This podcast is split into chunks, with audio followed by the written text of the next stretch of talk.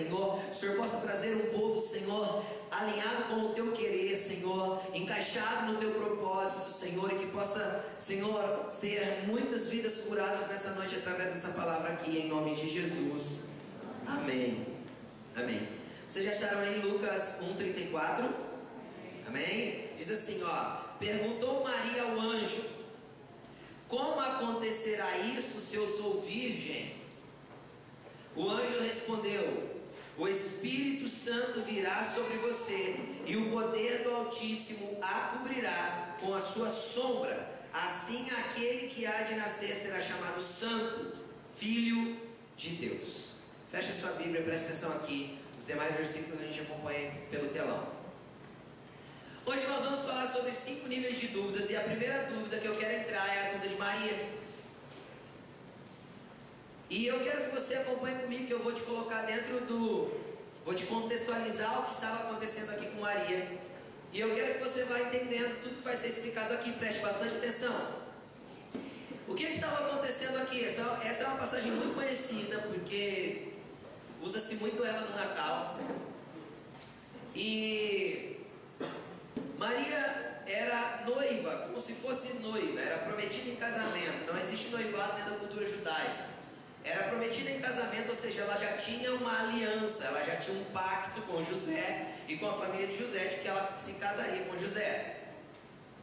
E ela estava noiva e entendendo o contexto, nós sabemos que ela era uma, uma menina, uma, uma jovem abaixo dos 20. Por quê? Porque toda jovem judaica dentro do contexto em que ela estava inserida, sempre se casava antes dos 20 anos. A maioria delas, pelo menos, era o padrão. E ela estava prometida em casamento a José, então ela já tinha uma aliança com ele. Era firmado-se já um pacto, uma aliança, e ela já deveria ser fiel a ele. E o que, que acontecia? Ela era uma menina de 16, 17, 18, 19 ou 20 anos e, e o anjo Gabriel aparece para ela e fala assim: Maria, você vai ficar grávida? E quando o anjo diz isso para ela, obviamente passa uma dúvida na cabeça dela. Eu sou virgem? Tipo, não dá? Não é possível que eu engravide. E o interessante é que, dentro do contexto que Maria vivia, ela teria muito mais coisa para se preocupar. Por quê? Preste atenção aqui.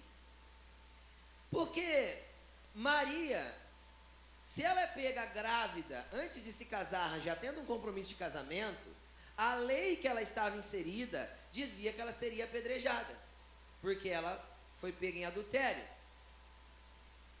Tanto é que a Bíblia diz assim que José pensou em deixá-la secretamente. Por que ele pensou em deixá-la secretamente? Porque se ele a deixa secretamente, ele está dizendo assim: ó, eu estou assumindo a culpa, mas estou fugindo da minha paternidade. Então não foi culpa dela, foi minha, eu fugi. Por isso que ele pensou em deixá-la secretamente, para que ela não fosse apedrejada. Porque se ela é pega em adultério, a lei dizia que ela teria que ser apedrejada. E quem adulterou com ela também. E aqui no caso foi uma obra do Espírito Santo. E aí a gente fica pensando assim, por que Maria, ao invés de questionar, Senhor, tudo bem, eu não sou virgem, não é possível, mas se é o Senhor que está falando, tudo bem. Maria poderia ter pensado, chegado no anjo e falado assim, ô anjo, explica um negócio para mim. Quem vai convencer meu noivo de que não foi, não foi outro homem que me engravidou? Maria, Maria podia ter pensado assim: hoje, quem vai convencer o povo para não me apedrejar, sendo que a lei diz que se eu adulterar, como que eu vou provar que esse negócio aqui é do Espírito Santo mesmo? Como é que vai ficar essa história toda? E por que Maria não se questionou tanto e não perguntou tanto? Justamente pelo seguinte: dentro do, do mesmo contexto que ela vivia, todo menino era instruído na lei e nos ensinamentos do Senhor desde pequenininho, e com 12 anos ele tinha o direito de começar a participar do culto nos templos, o menino, homem. Porque, por isso que Jesus, com 12 anos, pôde ficar no templo conversando com os mestres da lei, lembram? E por isso que Jesus tinha tanto conhecimento. Obviamente, Jesus tinha uma sabedoria vinda por parte de Deus, que lhe dava um, um, um, conceito de mestre já com 12 anos. Entretanto, ele era um menino de 12 que tinha conhecimento. Ele poderia ter toda a sabedoria. Se José, seu pai de criação, não tivesse lhe transmitido o conhecimento, o conhecimento ele não teria. Quem consegue entender? A sabedoria vem do alto, mas o conhecimento eu busco. Jesus tinha o conhecimento e tinha a sabedoria para usar aquele conhecimento de forma precisa para o seu tempo. E isso era dado para o menino. A menina tinha conhecimento da lei? Tinha, mas de uma forma mais superficial. O pai não investia nesse, nesse discipulado, nesse ensinamento metódico que se investia para a vida do menino. Quem está comigo? Estão me acompanhando? Então Maria tinha o conhecimento da lei, mas de forma superficial, de quando ela ia na sinagoga, de quando ela ouvia na mesa com os pais, de quando ela vivia isso. Então, ela era uma menina de pouca instrução. Quem está comigo? Aí vem algo sobrenatural e se manifesta para ela. Algo poderoso aparece para ela. Um anjo falando que ela vai ser mãe biológica, ou seja, aquela que iria é, é, é, é fazer crescer a semente dada por Deus do Messias tão esperado pelo seu povo. Hora que acontece isso, Maria tem uma dúvida. E qual a dúvida de Maria? A dúvida central de Maria? Como vai ser isso? Eu não casei ainda. Eu não conheço homem algum. Essa era a dúvida de Maria. Ela poderia questionar um monte de outra coisa. Ela poderia questionar o anjo, fazer um monte de pergunta para o anjo, mas a dúvida dela foi só essa. O anjo veio e explicou: Maria, ó, é simples. O Espírito Santo vai descer sobre você, ele vai te cobrir com a sombra dele e você vai engravidar. Aí sabe o que Maria responde? No versículo 38 ela responde assim: Eu sou serva do Senhor, aconteça comigo conforme a tua palavra. E o anjo foi embora. Esse é o primeiro nível de dúvida. E esse nível de dúvida é saudável. Por que é saudável? Porque é um nível de dúvida de alguém que está disposto que o Senhor faça com ele o que o Senhor bem entender. Esse é o nível de dúvida daquela pessoa que tem pouco conhecimento. Ela começou a ler a Bíblia agora. Aí ela lê e não entende. Falou assim: não entendi esse negócio. Aí ela pergunta para alguém, alguém explica. Ela fala: ah, entendi. E ela continua avançando na leitura dela, continua querendo crescer. É aquela pessoa que ora e de repente ela tem uma manifestação espiritual no quarto, ou tem uma visão, ou um sonho, ou alguma coisa acontece, ela não entende nada.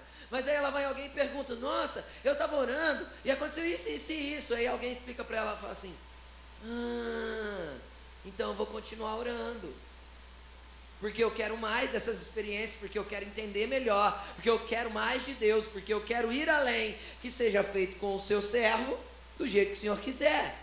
Jesus, dá quantas experiências o Senhor quiser, dá quantas coisas o Senhor tiver para dar. O nível de Maria, uma simples resposta, uma simples explicação sana. Quem consegue entender? A dúvida? Mata a dúvida. Por quê? Porque é alguém que tem pouco conhecimento, pouca instrução, mas está sedento por viver aquilo que Deus tem para ele. Quem está comigo diz amém? Então, por que, que eu estou te falando isso? Porque às vezes você se encaixa nesse nível de dúvida. Às vezes você conhece pouco a Bíblia. E eu não estou falando de conhecer pouco porque não está lendo, porque aí às vezes é falta de vergonha na cara de pegar a Bíblia para ler mesmo. Mas às vezes você tem lido e não tem entendido, e é bom, continua lendo assim. O Espírito Santo vai começar a te revelar e todas as dúvidas que você tiver, pergunte. Alguém vai sanar as suas dúvidas. Tem gente que já passou por essa fase. Quem já passou por essa fase aqui diz amém. Eu já também.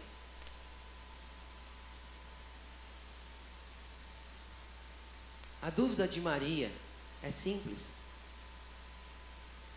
É só ela ouvir uma explicação que ela entende e segue no seu caminho, vivendo o propósito de Deus e a vontade de Deus para ele. Então não tenha dúvida se viver o evangelho não faz sentido para você ainda. Calma, essa dúvida vai ser sanada. Não fique com dúvida se Bíblia para você é um bicho de sete cabeças, você não entende nada. Continue lendo, essa dúvida vai ser sanada. Não fique com medo se você entra no quarto, fala dois minutos com Deus e não tem mais nada para falar. Deixa o radinho tocando numa canção de adoração e fique ali mais um tempinho, porque pode ser que o anjo apareça lá para você e comece a falar com você. Não tem problema ser Maria, ter uma dúvida simples. Era uma dúvida simples, tipo assim, básica.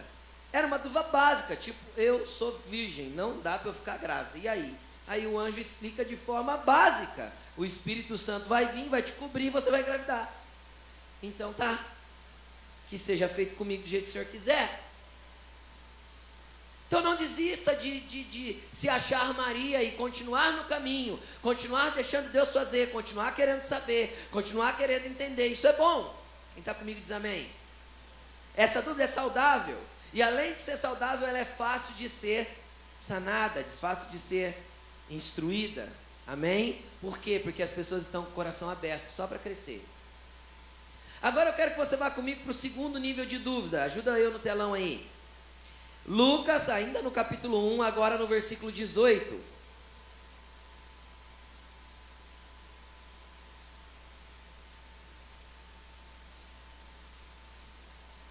Olha aí o que diz. Zacarias perguntou para o anjo: como eu posso ter certeza disso?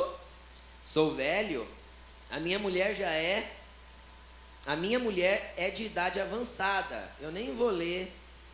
Não, eu vou ler. O anjo, versículo 19. O anjo respondeu: Sou Gabriel, que está sempre na presença de Deus. Fui enviado para transmitir a você estas boas novas. Agora você ficará mudo. Começo do versículo 20. Olha para mim. Vamos lá. Seis meses antes, o mesmo anjo, para a mesma, para a mesma mensagem, qual que era a mensagem? Para Maria, você vai ficar grávida. Qual que era a mensagem para Zacarias? Sua mulher vai ficar grávida. O mesmo anjo, com a mesma mensagem, na mesma região, ele vem trazer o mesmo conteúdo, falar a mesma coisa. E a dúvida de Zacarias parece ser igual a de Maria. Ele pergunta a mesma coisa. Como eu posso ter certeza disso? Eu sou velho, já não estou dando conta da veinha, a veinha já não tem os seus ciclos menstruais. Como que esse negócio vai acontecer, sendo que eu sou de idade avançada e minha veinha também? Como que ela vai engravidar? Aí eu vejo uma resposta do anjo o anjo fala para ele assim: Olha, é o seguinte. Eu sou Gabriel, cara. Eu estou sempre na presença de Deus. Eu venho te transmitir uma boa nova e você não está acreditando. Você vai ficar mudo. Ficou mudo. Qual que era a diferença e qual que é o nível de dúvida de Zacarias? Esse aqui muda o personagem. A dúvida de Zacarias e o problema de Zacarias era algo chamado religiosidade. Zacarias tinha religiosidade muito aguçada em si. Por quê? Porque ele era um sacerdote. E o que Deus estava anunciando aqui? Anunciando a vinda de João Batista, filho de João, de Zacarias. E o que que acontece aqui? Se você ler um pouquinho antes, você vai ver que o anjo chega em, em, Zacarias e fala assim: Zacarias, ele vai ser cheio do Espírito Santo, ele vai converter o coração dos pais aos filhos, ele vai ser uma bênção, um monte de gente vai ser edificada por ele. O anjo dá uma lista de bênção para Zacarias, gigantesca, antes de dar notícia. Ainda assim, Zacarias duvida. Para Maria, o anjo não precisou nem ficar falando muito. Falou, Maria, é, você vai engravidar? e ele vai ser chamado filho de Deus. Ela falou: Tá bom, eis-me aqui. Vocês entendem o que eu estou falando? Para o religioso, Deus às vezes tem que explicar mil vezes e ele não consegue se movimentar, e ele não consegue entender o que Deus está fazendo. E aí ele vem questionar por que, que Deus está agindo daquela forma, por que tem que ser assim. Por quê? Porque Zacarias estava, era um sacerdote. Zacarias era um sacerdote da sua época, e um sacerdote era totalmente envolvido com o sistema religioso da religião judaica. Zacarias ele era extremamente litúrgico, ele tinha o jeito certo de fazer, o horário certo de entrar, como ele ia oferecer o incenso, como ele ia oferecer o sacrifício, e ele tinha entrado dentro do templo para oferecer o incenso. Só que aí o anjo interrompeu ele.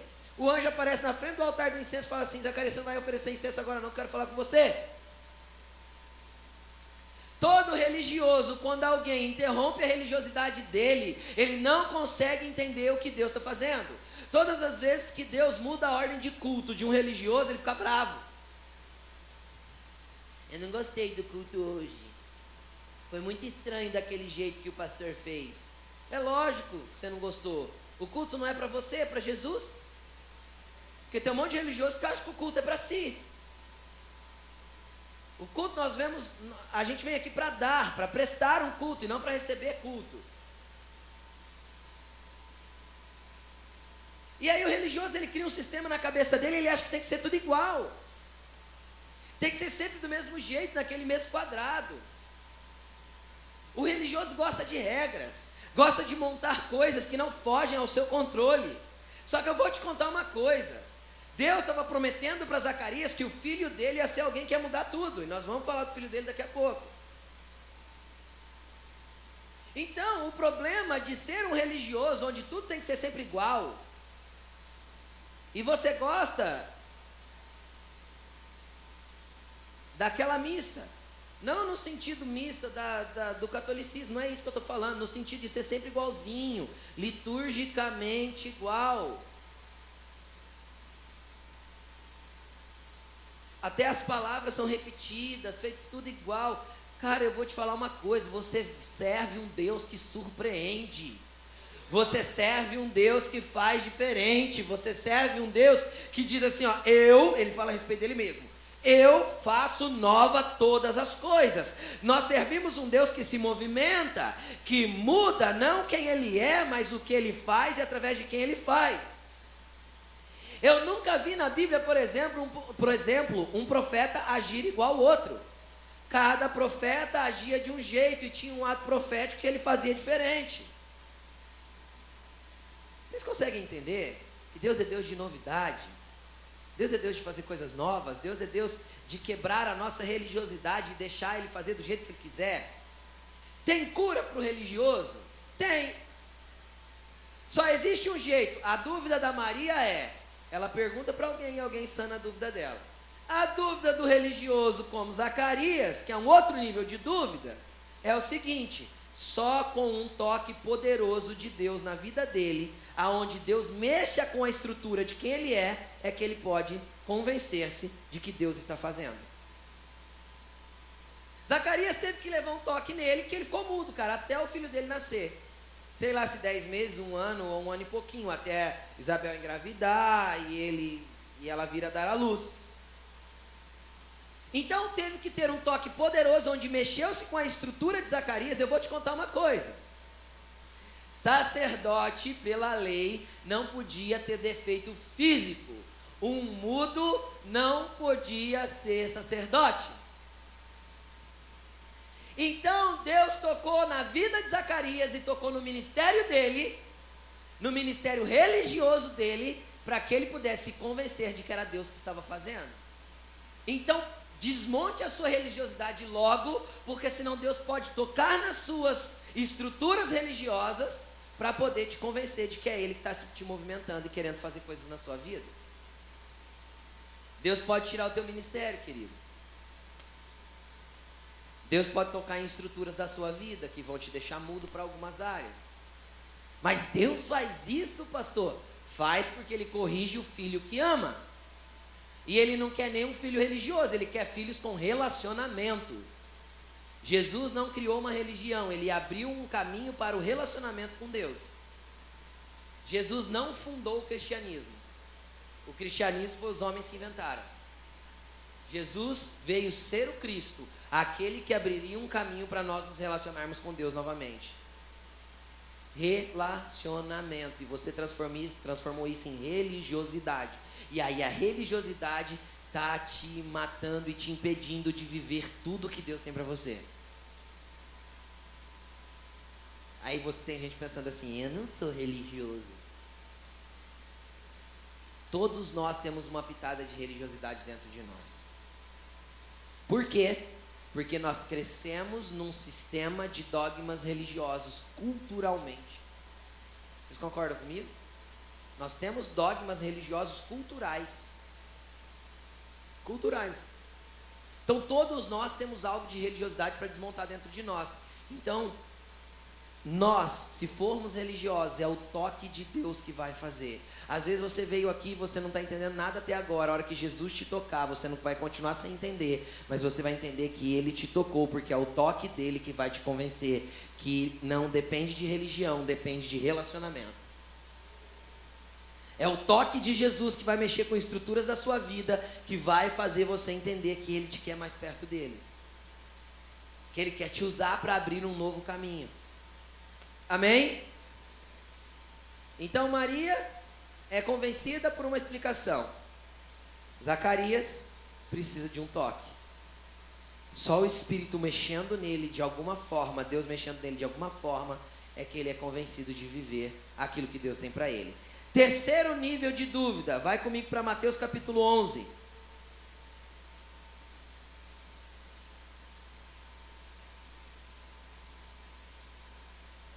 versículo 2. Entrou no telão já? Diz assim: João, ao ouvir na prisão o que Cristo estava fazendo, enviou seus discípulos para lhe perguntarem: Tu és aquele que haveria de vir ou devemos esperar outro? Terceiro nível de dúvida: o nível de João Batista, filho do Zacarias. Quem era João Batista? Eu quero falar a respeito um pouquinho de João Batista. Você tem que entender João Batista. Presta atenção aqui. Cara, João Batista foi um dos profetas mais poderosos que já estiveram sobre a terra.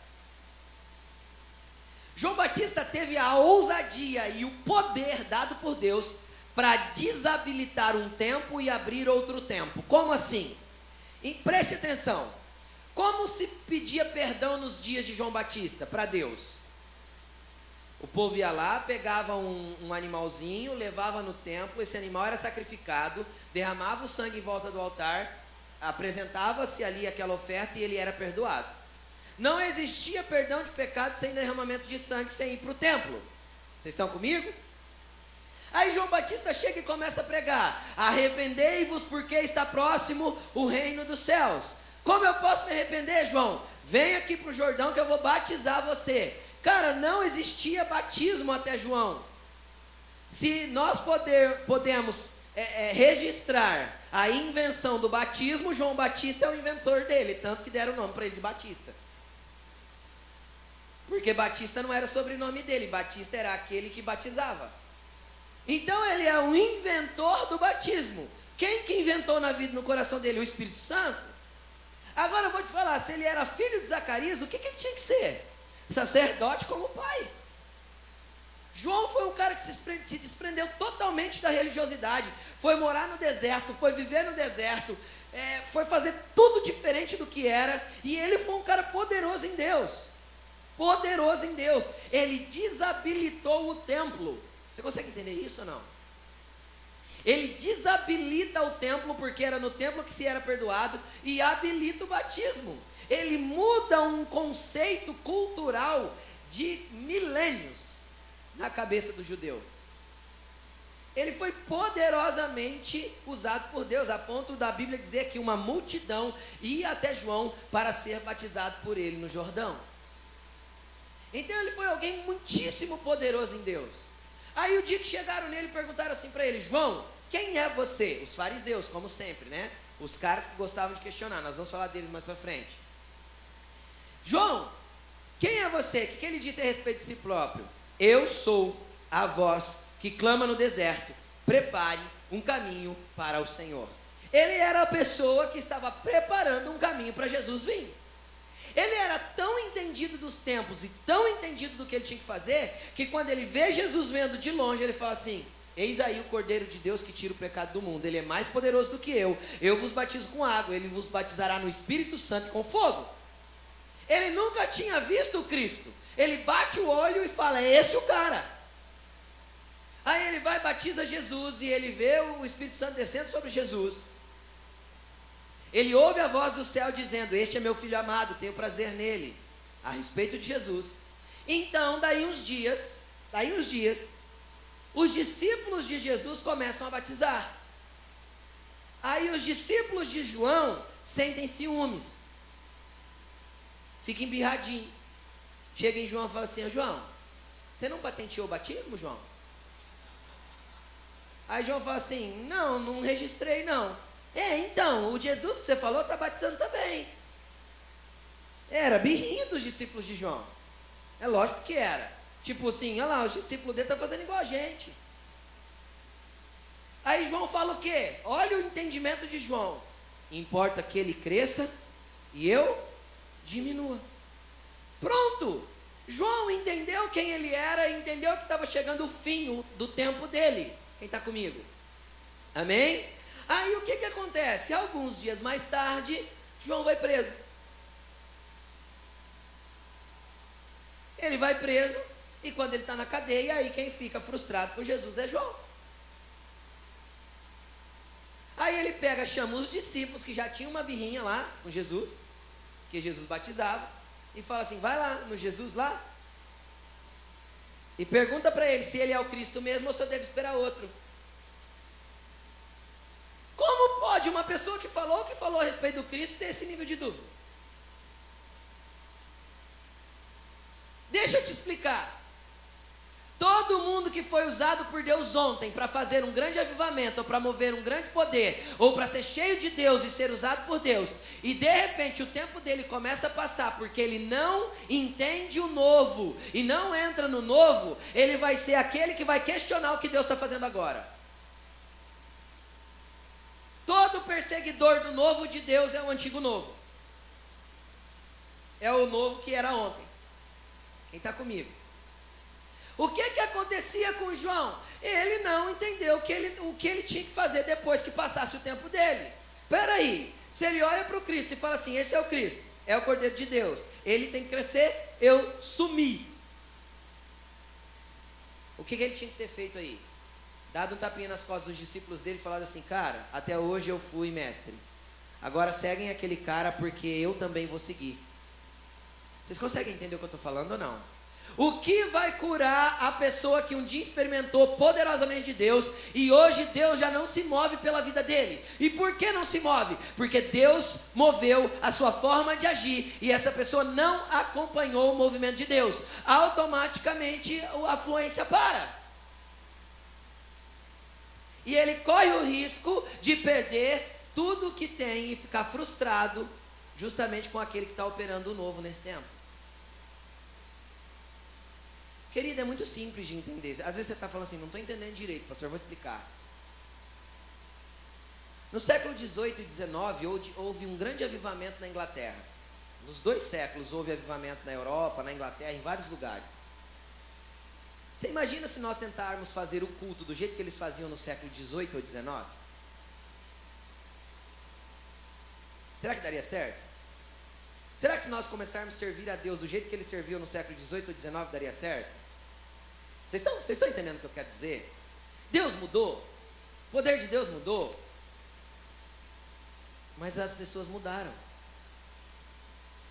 Então eu preciso falar numa linguagem de um jeito que as pessoas do nosso século entendam. Senão vós me seis não podereis entender. Entenderam? Vocês entendem o que eu quero dizer? As gerações mudam.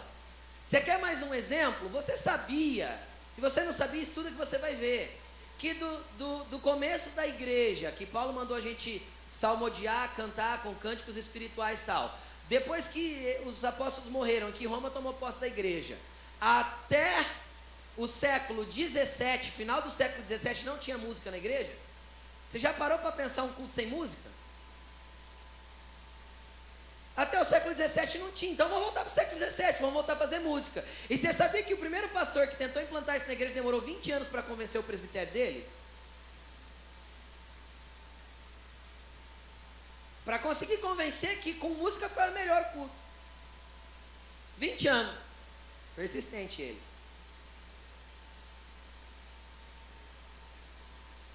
Persistente ele. Então o que, que acontece? Acontece que Deus tem algo novo e às vezes a gente precisa se transicionar para aquilo que Ele está fazendo. É só uma questão de entender o céu e manifestar na terra. É só a intenção de ser como Jesus foi. Foi isso que Ele pediu para nós? Para ser, sermos imitadores dele? Olha, o Jesus falava assim: ó, eu só faço o que vejo meu pai fazendo e só falo o que ouço meu pai ouvindo. É só, meu pai dizendo. É só uma questão de ouvir o céu e manifestar na terra aquilo que Deus está fazendo nesse tempo. Do jeito que Ele quer fazer. E o que cura essa pessoa?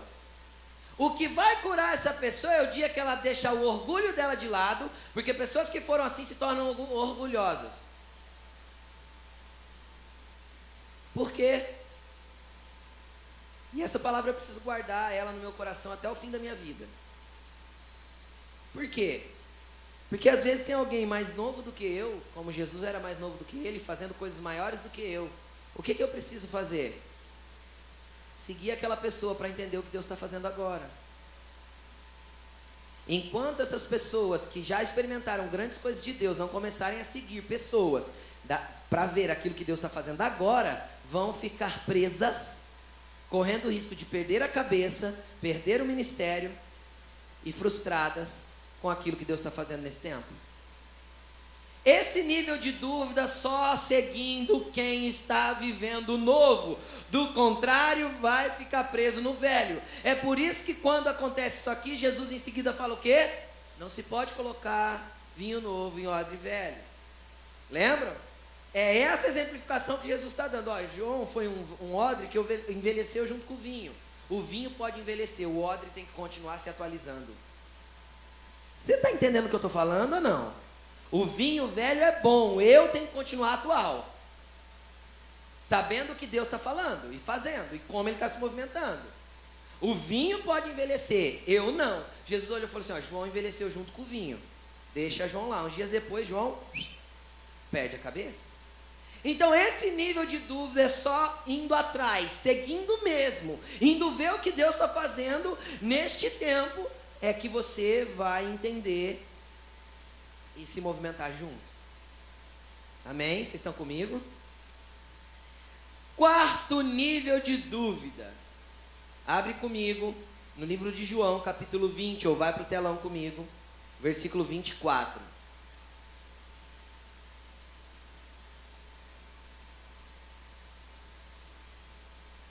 Tomé, chamado Dídimo, um dos doze, dos dois discípulos, não estava com os discípulos quando Jesus apareceu.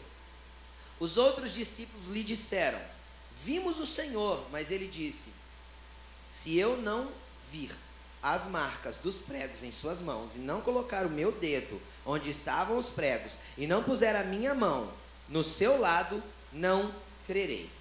Uma semana mais tarde, os seus discípulos estavam outra vez ali e Tomé com eles. Apesar de estarem trancadas as portas, Jesus entrou, colocou-se no meio deles e disse: Paz estejam com vocês. E Jesus disse a Tomé: Coloque o dedo aqui, veja as minhas mãos, estenda a mão, coloque do meu lado. Pare de duvidar e creia. Tomé disse: Senhor meu e Deus meu. Presta atenção aqui. Tomé tinha uma dúvida. Tomé não era incrédulo. Tomé não era incrédulo. Tomé tinha uma dúvida. E o que causou a dúvida em Tomé? Eu vou te falar uma coisa. Eu conheço uma, uma sei lá, uma seleção inteira de gente que tem essa dúvida aí. O que, que acontecia com Tomé? Tomé era um frustrado. Frustrado como? Lembra dos dois discípulos no caminho de Emaús? Que iam falando a respeito de Jesus pelo caminho. Aí Jesus aparece do lado deles, começa a conversar com eles e pergunta: O que, que vocês estão conversando? Ele fala assim: Você não está sabendo o que aconteceu em Jerusalém? Ele: O quê? Lembram dessa conversa dos dois discípulos com Jesus? Aí os dois discípulos contam: Ah, do Jesus, o poderoso profeta. Já mudou até a conversa. Até ele morrer, ele era o Cristo, filho de Deus vivo. Agora ele já é um poderoso profeta. Desceram o nível de Jesus, né? Rebaixaram Jesus. Ah, um poderoso profeta de palavras e de obras, tal. A gente achou que ele ia ser aquele que ia restaurar o reino a Israel. Mas ele morreu ontem. Qual que era a frustração de Tomé? Cara, presta atenção. Tomé era um frustrado com seu líder. Quem que era o líder de Tomé? Jesus. Por que ele se frustrou com Jesus? Cara, porque Jesus chega nele e fala assim: Tomé, me segue, e ele segue. Você imagina você dedicar três anos e meio da tua vida, largar toda a tua vida para seguir uma pessoa, e você crê com uma cabeça judaica. O que é uma cabeça judaica? Quando o Messias vier, ele vai restaurar o reino a Israel. E era de forma física que eles pensavam. Jesus vai fazer uma rebelião, vai se rebelar contra Roma, vai tomar posse do governo e vai governar. E se eu sou um dos doze que ando com ele, eu vou governar também. Eu vou ser parte do governo. Entendeu? Eu vou estar ali do lado do rei. Entenderam? E aí, três anos e meio depois, depois de, de Tomé gastar três anos e meio da sua vida com Cristo, estou pensando no sentido humano. Ele olha para a cruz e vê Cristo morrer. Cara, deu um nó na cabeça de Tomé e ele falou assim: abandona esse negócio, vou voltar para minha vida. Ah, mas será que ele pensou isso? Aí Pedro não voltou a pescar? Se Pedro, que era o mais chegado ali, ele, João e Tiago, voltou a pescar, imagina Tomé. Tomé foi lá e reabriu o negócio dele, se é que ele tinha um negócio, a Bíblia acho que não diz o que Tomé fazia. Ele foi correr atrás da vida dele, vocês conseguem entender? Ficou frustrado. Aí está os onze reunidos num lugar buscando Jesus, e Tomé não está. Vocês conseguem entender o que eu estou falando ou não? Tomé não está, e Jesus aparece, ressurreto, glorificado. E Tomé não está, não vê. Aí os discípulos correm contar para ele: Tomé, Jesus apareceu para nós. Tomé olha e fala assim: Vocês ainda nessas, cara? Vocês estão nessa ainda? Faz uma semana que o cara morreu, velho. Você está nessa ainda? Você está nessa de igreja ainda? Igreja é tudo igual. Todo pastor é ladrão. Você está nessa ainda? O dízimo é só para o pastor ficar rico. Você está nessa ainda? Você não vê que esse negócio de igreja não vira nada? É pessoas que foram frustradas ou pelos seus líderes ou pela igreja. Foram frustradas por quê? Porque a culpa é da igreja? Não, porque criaram um nível de expectativa nem, que nem a igreja, nem o pastor ia suprir. Vocês entendem o que eu estou falando? Tomé tinha um nível de expectativa em Jesus que Jesus nunca falou para ele que ia fazer. Aí vem a dúvida. Que dúvida? A dúvida até de acreditar se Deus é de verdade. A dúvida de Tomé era: será que é verdade isso? Os discípulos vieram contar, ele, cara, vocês estão nessa ainda? Se eu não enfiar o dedo dentro do buraco da mão dele lá que tinha os pregos e não pôr o dedo do lado aqui onde a lança entrou, eu não acredito. Aí, uma semana depois, qual que é o grande lance de Tomé que você precisa entender? O grande problema das pessoas que uma vez sofrem com isso, com essa frustração, a respeito da igreja ou a respeito de algum líder, é que eles se tornam tão duros que eles não querem mais tentar de novo. Tomé deu o braço a torcer para os onze aqui. Porque ele estava junto numa reunião dos onze de novo. No mesmo lugar ainda. Não está escrito aqui que ele estava na semana seguinte, no mesmo lugar. Ele falou assim: tá, vou lá, vamos ver qual é. Quem entende o que eu estou falando? Aí Jesus chega. Eu vou te falar por que, que Jesus chega. Ó, Jesus aparece no meio deles. Uf, chegou. Jesus olha para todo mundo e fala assim: Faz galera, Tomé, a conversa aqui é com você, cara. Pode olhar aí se não é desse jeito aqui. Ele chega e fala: Paz estejam convosco. Tomé, é o seguinte, cara, põe a mão aqui. Jesus foi lá por causa de Tomé. Você entende? Jesus não foi lá por causa de outra coisa. Ele não falou com outros, com os outros discípulos. Do jeito que ele chegou, ele só deu um salve para a galera e foi lá no Tomé, cara. Que era o Tomé que precisava de Jesus. O que curou Tomé? Tocar no corpo cheio de glória de Cristo. Quem que é o corpo de Cristo cheio de glória hoje? Quem que é? Nós, a igreja. Essas pessoas só conseguem ser curadas quando elas voltarem para o meio dos irmãos, quebrarem os seus, os seus, os seus preconceitos e conceitos, porque criaram conceitos quando eles passaram pela igreja, quebrar as suas expectativas, porque toda frustração só vem de uma expectativa criada. Ninguém é frustrado se não criou expectativa. Aí a pessoa criou uma mega expectativa sobre a igreja, uma mega expectativa sobre o líder e foi frustrado.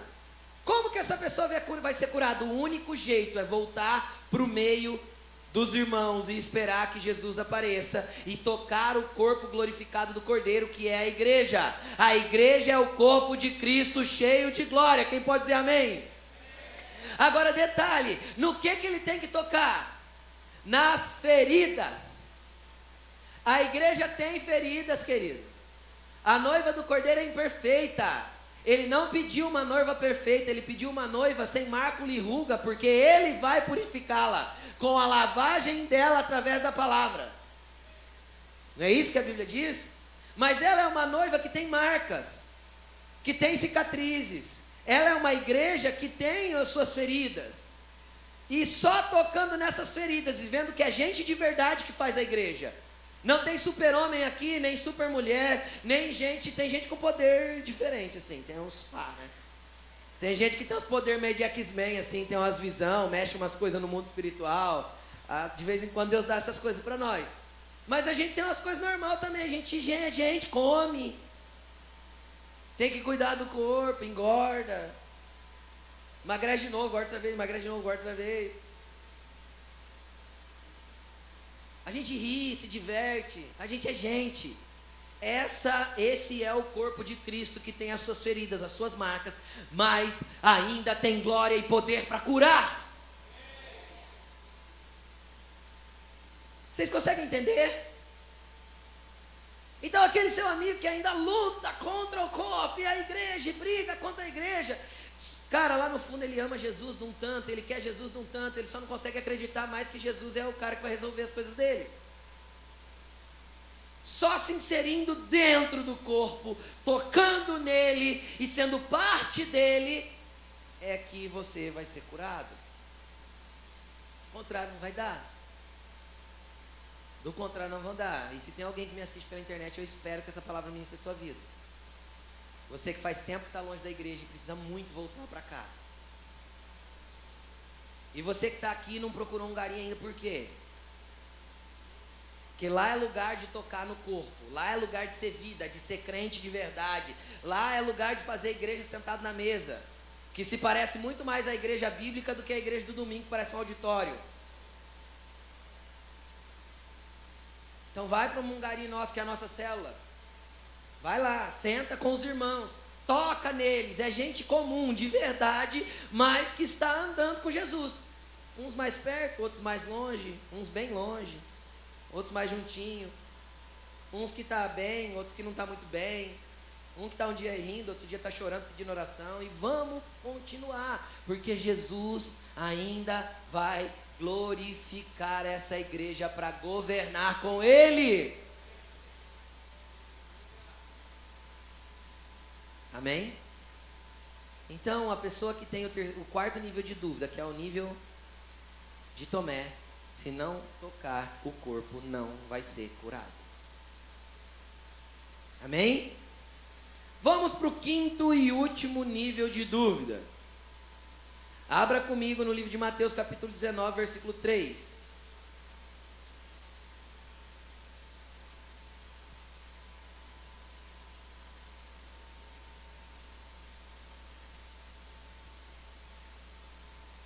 Alguns fariseus aproximaram-se dele para colocá-lo à prova. Perguntaram-lhe: É permitido ao homem divorciar-se de sua mulher por qualquer motivo? Fecha a Bíblia. Nós não vamos entrar no, no aspecto de divórcio aqui. Eu quero falar do fariseu. O fariseu chegou em Jesus para colocar ele à Prova. Aí tem o quinto nível de dúvida. O nível de dúvida que não é dúvida, é só questionamento.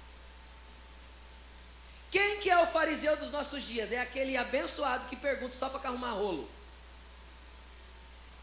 Ele já sabe a resposta, ele não quer mudar a cabeça dele, ele já tem o conceito dele formado, mas ele quer arrumar rolo e pôr minhoca na cabeça dos outros.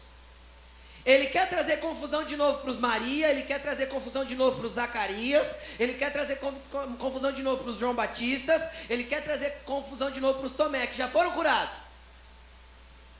Mas ele quer ficar pondo minhoca na cabeça dos outros. É o questionador inútil que as perguntas dele, ele já pesquisou 36 mil vídeos no YouTube do mesmo assunto, ele já criou um conceito na cabeça dele, ele já sabe o que é, mas ele quer jogar a perguntinha na roda só para colocar minhoca na cabeça dos outros. Sabe quem é esse? Fariseu. Hipócrita. É assim que Jesus chamou eles. Por quê? Porque ele não quer construir nada, ele quer arrumar rolo. Sabe o que, que essas pessoas precisam? para ser curadas, esse nível de dúvida, que é só um questionamento vão, se converter. Aceitar Jesus, viver um relacionamento, deixar a religião de lado, as aprendizagens, o nível intelectual, para poder se conectar com aquilo que é eterno e viver coisas sobrenaturais. Só desse jeito. É só a conversão que pode mudar esse coração. Eu questiono tudo, pastor. Pode questionar, não é ruim questionar. É ruim ser um questionador profissional. Entendeu? Tem gente que é PhD em questionar. Porque ele nunca tem uma afirmação para fazer, nunca tem uma, uma, ó, escuta, ele nunca tem uma afirmação para fazer, ele nunca tem uma experiência espiritual para contar, nunca. Ele nunca tem algo poderoso para descrever, nem a transformação de ninguém para testemunhar, mas ele tem questões para questionar. Esse precisa de conversão. É bom você ter uma cabeça pensante. É bom você questionar tudo, é ótimo. Mas desde que você questione para criar um conceito alinhado com a vontade do Senhor e submeta essa pergunta também ao Espírito Santo e deixa ele responder. Por que você não pergunta para o Espírito Santo? Que você não ouve a voz dele, né? É claro que não. Fariseu não ouve a voz do Espírito Santo. Por que você não pergunta para o Espírito Santo que às vezes ele vai te responder assim, ó, não vou te explicar isso. E o Espírito Santo faria isso? Aham, uhum, só para quebrar o teu orgulho. Porque tem coisa de Deus que eu não preciso entender. Eu só tenho que viver. Quem está entendendo o que eu estou falando? Maria não precisava entender, ela ficou questionando para poder entender? Não. Ela foi para o natural, ela Jesus, eu sou virgem, anjo, eu sou virgem. Ela falou, já falou, não, quanto a isso aí, é assim, o Espírito Santo que vai fazer. Ela, ah, legal.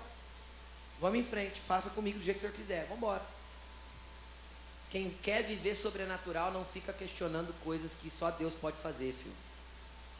Se o Espírito Santo quiser te batizar, pode ser num sopro, num vento, num fogo, tremendo, sem tremer, caindo no chão, de pé ou levitando. É o Espírito Santo que vai fazer e você não tem que questionar. Entenderam? É que a gente fica, ai, porque eu queria ser cheio do Espírito Santo. Já vi, falar, já vi gente falando isso. Ai, eu queria, eu queria ser batizado no Espírito Santo, mas assim, eu não queria que o Espírito Santo, sabe, me chacoalhasse ou me jogasse no chão. Eu queria que fosse, sabe?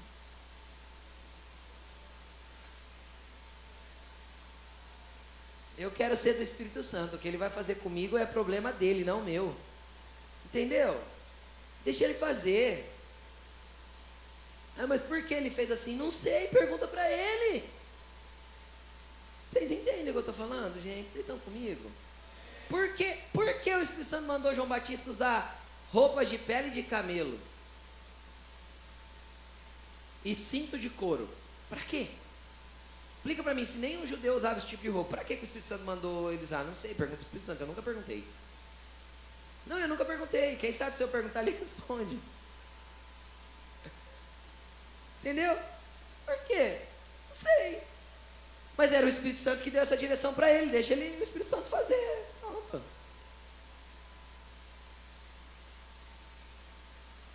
Com um amigo nosso outro dia que Jesus mandou ele parar de comer carne de porco. Para quê? Não sei. Jesus deu essa direção para ele, então ele para de comer. Tem coisa que a gente não tem que entender, a gente só vai fazer. Porque se a gente entender, a gente atrapalha a obra do Espírito Santo. Entenderam? Tem coisa que a gente tem que deixar Jesus fazer e pronto. Tem lugar que ele tem que mudar na nossa casa e a gente tem que deixar ele mexer e pronto. Tem coisa que a gente tem que se render e pronto. E eu não sei qual desses cinco níveis de dúvida que hoje paira a tua vida. Eu não sei se você está mais, mais para Maria ou para João Batista. Se você já viveu grandes experiências e hoje não está vivendo bolufa nenhuma. Igual João Batista. Eu não sei se você é mais como Tomé. Depositou um monte de coisa na igreja e no pastor está frustradão aí hoje. Ou não sei se você está aqui só para ver esse negócio, porque o amigo convidou, então de tanto ele encher a paciência, você veio na igreja. Eu quero te falar que Jesus te ama e a gente quer te amar também, apesar do nosso amor ser falho e o dele irrepreensível. Coloque-se de pé.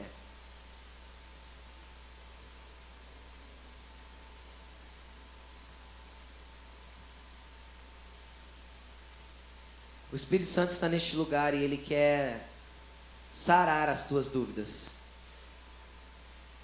Ele quer sarar a tua vida. Ele quer sarar o teu coração.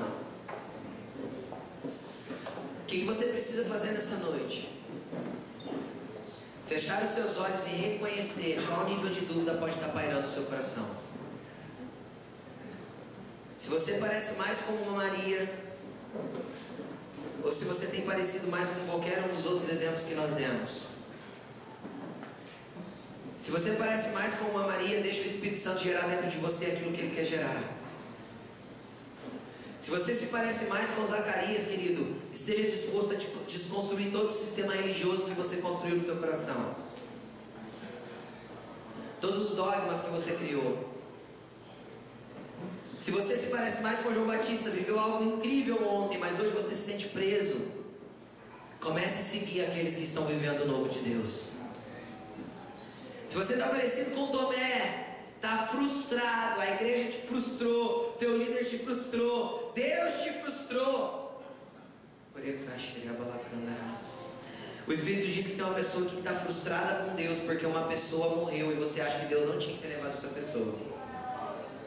Jesus manda te dizer que Ele é Senhor de tudo e não cabe a você tentar entender os planos dele.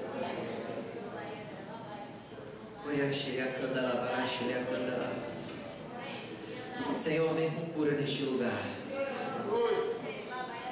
Vem com cura neste lugar, porque se o Senhor não curar essas dúvidas, Pai, não são as minhas explicações que vão poder tirar elas. Senhor, vem, Pai. Nós clamamos que o Senhor venha com a tua cura, Senhor, nessa noite, sobre todos esses níveis de dúvidas, que o Senhor venha com a tua transformação, Senhor, sobre todos esses níveis de dúvidas, que o Senhor venha, Senhor, trazendo para o lugar todos aqueles que estão desconectados, tortos, desalinhados com a tua vontade, porque ficam se questionando e não querem entender o que Jesus tem para suas vidas. Gostaria de convidar você que quer sanar uma dessas dúvidas hoje, qualquer uma delas, eu gostaria que você saia do seu lugar e venha para frente. Vem para frente, você que quer sanar qualquer uma dessas dúvidas, porque hoje tem cura para você. Vem para frente, porque grandes coisas o Senhor quer fazer. O Espírito Santo quer manifestar grandes coisas em você hoje.